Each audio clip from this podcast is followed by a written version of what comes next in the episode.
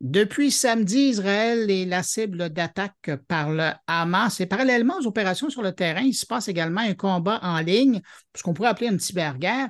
Pour revenir sur cet angle de la crise, je fais appel à Steve Waterhouse. Vous le connaissez comme un expert en cybersécurité, mais il a quand même également, puis c'est important de le rappeler, un passé dans le domaine de l'utilisation de l'informatique dans un contexte de défense nationale. On va dire ça comme ça. Bonjour, Steve Waterhouse. Salut Bruno. Steve, tu regardes ça comme moi depuis euh, samedi.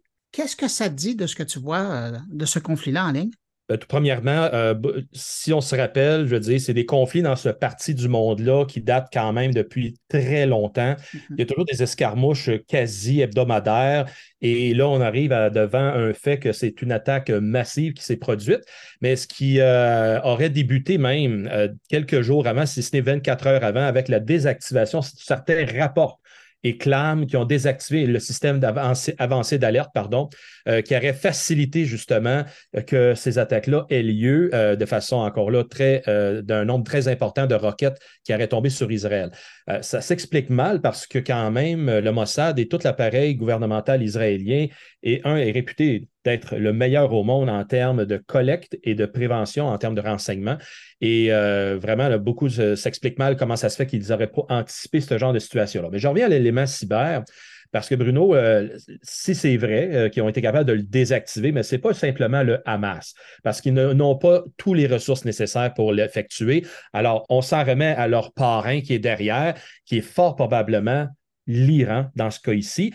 Et on il, est, vu présentement sur euh, différentes plateformes que Anonymous Sudan serait à l'œuvre, mais ce n'est pas le Soudan qui est impliqué. Derrière Anonymous Sudan, c'est le SVR, donc une agence de renseignement russe euh, pour les offensives à l'extérieur de Russie qui seraient à ce moment-là à contribution. Ce qui explique un peu le message que le président Biden a lancé aussi euh, hier, samedi, en disant que s'il y a des influences externes dans ce conflit-là, nous allons répondre en conséquence. Moi, je l'interprétais comme ça, je faisais un amalgame, mais il reste que, voilà, on a des cyberattaques contre des infrastructures essentielles, contre une centrale de production électrique. Apparemment, encore une fois, il n'y a rien de preuve tangible qui a transpiré. Et aussi à l'inverse, ben là, on a le fameux euh, Indian Cyber Force qui sont venus nous visiter il y a quelques semaines, ben, qu'eux autres, ils se sont alignés, ils ont dit, nous, on supporte l'Israël euh, dans sa bataille et ils ont commencé à faire des attaques de déni de service, encore une fois, mais cette fois-ci envers euh, les établissements palestiniens, dont entre autres des institutions financières. Ce qui veut dire qu'il y a de la nuisance, mais cette nuisance-là, dans un contexte de conflit à haute intensité, comme on le voit présentement, c'est là que ça rajoute de l'huile sur le feu, si on peut dire. Oui, parce qu'aujourd'hui, on, s'entend, il y a énormément de, tout l'aspect de défense euh, et aussi de l'offensive qui se fait par des, outils euh, du monde électronique. Quand tu compares à ce qu'on a vu dans les premiers jours en Ukraine, il y a plus d'un an maintenant, est-ce que ça se compare?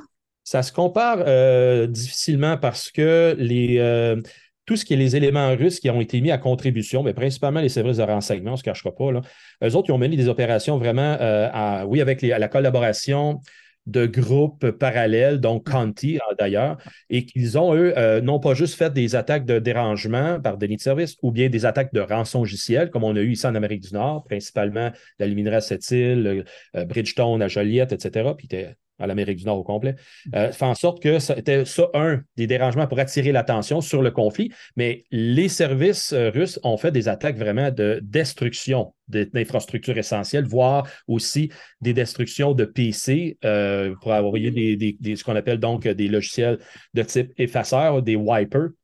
Et de cette manière-là, c'est là que je te dis que c'est pas pareil que présentement on voit.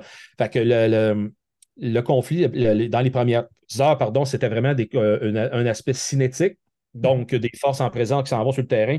Pardon, malheureusement qu'on a vu qu'il y a des gens qui en ont été victimes et qu'il y a des gens qui ont été pris prisonniers.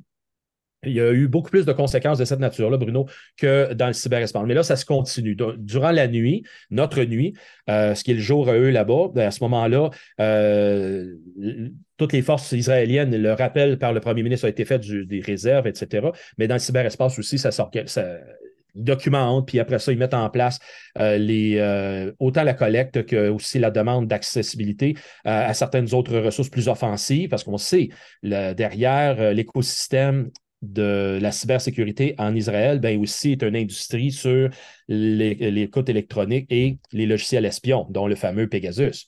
Alors, ça a dû allumer, là. Ben c'est ça, ils vont aller chercher l'aide, tout l'aide qu'ils peuvent à ce moment-là parce qu'on sait que Pegasus, il est pu être distribué en amont dans beaucoup de, lieux, mais pas nécessairement exploité. Fait que là, je crois ils vont allumer tout ce qu'ils peuvent pour être capables d'en apprendre davantage aussi sur les intentions parce que ce n'est pas un coup fumant d'une journée, cela. C'est vraiment l'intensité qui va augmenter, dont entre autres le, euh, premier ministre Netanyahou qui a lancé euh, la déclaration qu'ils sont en guerre. Fait que je ne crois pas qu'ils vont arrêter ça juste après 24 heures. Quand on regarde, parce que quand on parle d'une cyberguerre aujourd'hui, euh, il y a aussi tout le volet de communication. As-tu l'impression qu'on vient d'atteindre un nouveau niveau d'immersion hein, pour les gens qui, suivent ça euh, sur Internet? Je regarde les vidéos qui circulent euh, depuis 24 heures. Tu as l'impression qu'il y a au moins un, sinon deux personnes dans tous les groupes du Hamas qu'on voit sur les vidéos qui ont justement un, un, appareil, qui sont en train de documenter, filmer, et on voit toutes les productions qui circulent, qui sont signées du Hamas sur les réseaux sociaux on avait l'impression qu'on avait été gâté avec l'Ukraine et, la Russie, mais là, euh, on monte d'un cran. Ben, ce sont des groupes, Bruno, qui ont toujours utilisé les médias sociaux pour faire valoir justement soit la souffrance du peuple et l'iniquité qu'ils subissent, autant que les coups fumants eux-mêmes qu'ils produisent. Donc, ça, c'est un amplificateur, si on veut, de la réalité qu'ils vivent là-bas. Et par contre, ce qu'il faut attirer l'attention aussi, c'est ce n'est pas parce qu'on voit une vidéo signée de la masse que c'est la vérité. Il y a beaucoup, beaucoup de désinformations actuellement qui circulent. Juste entre autres, d'un qui m'a frappé l'esprit, euh, ce sont euh, une vidéo, je sais, encore là, on ne sait de qui, qui, euh, qui, lance un missile anti-aérien et détruit un hélicoptère en plein vol. Alors, il dit, voilà, on a été capable de battre un appareil de la, la, force aérienne israélienne, ce qui est complètement faux. Premièrement, ce sont deux Hind 24 on ne sait pas s'ils viennent de l'Afghanistan ou si récemment dans un autre contexte, en Ukraine. Et après coup, euh, Israël n'a pas de ces types d'appareils-là. Alors, ça règle la question que sur la véracité d'où provient cette vidéo, mais c'est certain qu'eux autres, ils veulent mousser ça parce que là, ils ont l'attention de la planète. Puis ils vont nécessairement tenter d'en mettre plus que passer pour être en mesure de euh, soulever un peu la, colère euh, globale, puis dire à ce moment-là, une fois pour tout, laisser les Palestiniens tranquilles. Tout le monde, tous les camps ont leur euh, raison de pouvoir produire à leur avantage de la désinformation comme ça. Alors, c'est vraiment, ça va reposer vraiment sur les journalistes sur le terrain qui vont à ce moment-là rapporter la bonne nouvelle. Puis encore une fois, c'est d'aller aux sources pour en connaître le fond d'histoire. Quand on regarde, il y a eu un appel, je voyais dimanche un appel qui avait été fait. C'est pas un appel officiel, on s'entend, mais euh, c'est comme des sympathisants du Hamas qui, on a presque l'impression qu'ils font un, appel au djihad numérique pour frapper euh, tout ce qui est euh, israélien, peu importe que ce soit sur le territoire israélien ou ailleurs dans le monde. Ça aussi, ça peut faire du mal parce que c'est déjà affreux d'avoir des alliés, des parrains, mais là, après, on a des joueurs libres qui apparaissent d'un peu partout. Et oui, ça va, ça va faire une tempête, euh, Bruno, un peu comme je vis présentement à la Côte-Nord. la pluie, le vent vers l'obtus sur son passage. Mais dans le monde électronique, ça va faire le même genre de situation. C'est-à-dire, va, il va y avoir des dérangements. Donc, si on a une compagnie, ah oui, sous. Que le propriétaire est d'origine euh, euh, israélienne ou juive, ça va aller ensemble dans l'identification des personnes, bien à ce moment-là, ils vont vouloir donc causer du tort. Maintenant, est-ce que c'est encore une fois une simple attaque de déni de service? Je, la qualifie toujours de simple parce qu'elle est simple à réaliser, ah elle est simple d'accès. donc, dérangement par déni de service et où ça va aller plus loin par justement l'application de méthodes destructrices pour à ce moment-là mettre à mal l'économie euh, tout en relation avec l'Israël. Alors qu'on sait que l'Israël, quand même, c'est le, euh, moi j'appelle ça quand même une ligne de référence sur la, cybersécurité sur la mm-hmm. planète, mais là, présentement, comme je citais tout à l'heure avec le Mossad, euh, tout le monde s'explique mal que si jamais ces attaques-là de grande, de grande amplitude réussissent envers surtout les infrastructures essentielles, et je rappelle aux gens, l'infrastructure essentielle, c'est quoi? Bien, tous ces qu'est-ce qui nous soutient dans l'économie, que ce soit la production énergétique, les télécommunications. Donc, il y a des stations de télévision, des stations de radio qui pourraient être mises à mal, euh, évidemment, les liens Internet, parce que euh, au moment où il a été rapporté que un groupe de cybermilitants aurait frappé une centrale de production électrique, ben, il y a des liens Internet qui ont été vus, qui ont été mis hors ligne par NetBlocks, que tout le monde peut suivre en ligne sur les médias sociaux. Et ça, c'est là qu'on peut faire des liens un à un. Mais est-ce que c'est vraiment ça? Ça reste à vérifier. Cependant, le fait est, il y a des, euh, liens Internet là, qui sont sévèrement affectés. Donc, Il est, engagé, Bruno, oui, qu'il va y en avoir des dérangements plus, plus que juste des données de service, mais qui peut-être à ce moment-là, ça peut aller jusqu'au sabotage parce qu'il euh, y a des, quand même de la fibre optique qui va être aérienne, il y a des ponts à radiofréquence qui peuvent être à ce moment-là brouillés. Euh, tout ça fait en sorte que ça va à ce moment-là rendre l'existence des gens encore plus difficile dans le cyberespace, tout autant que dans l'environnement cinétique, donc la vie réelle. Qu'est-ce qu'on sait euh, aujourd'hui de la réplique israélienne en ligne?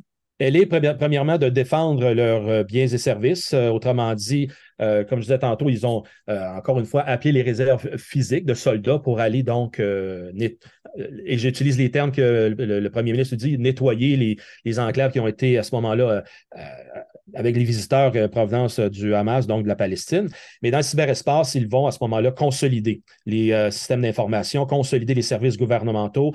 et le, premier ministre Netanyahu le rappelait, suivez les instructions de la, de la force de défense israélienne, l'IDF, qui vous dit quoi faire, comment faire. Ils n'ont pas emphasé sur le, cyberespace parce que pour beaucoup, dans l'immédiat, c'est de sauver les vies humaines. Donc, suivez, protégez les gens. Et après coup, il faut qu'ils protègent les moyens de communication, c'est certain.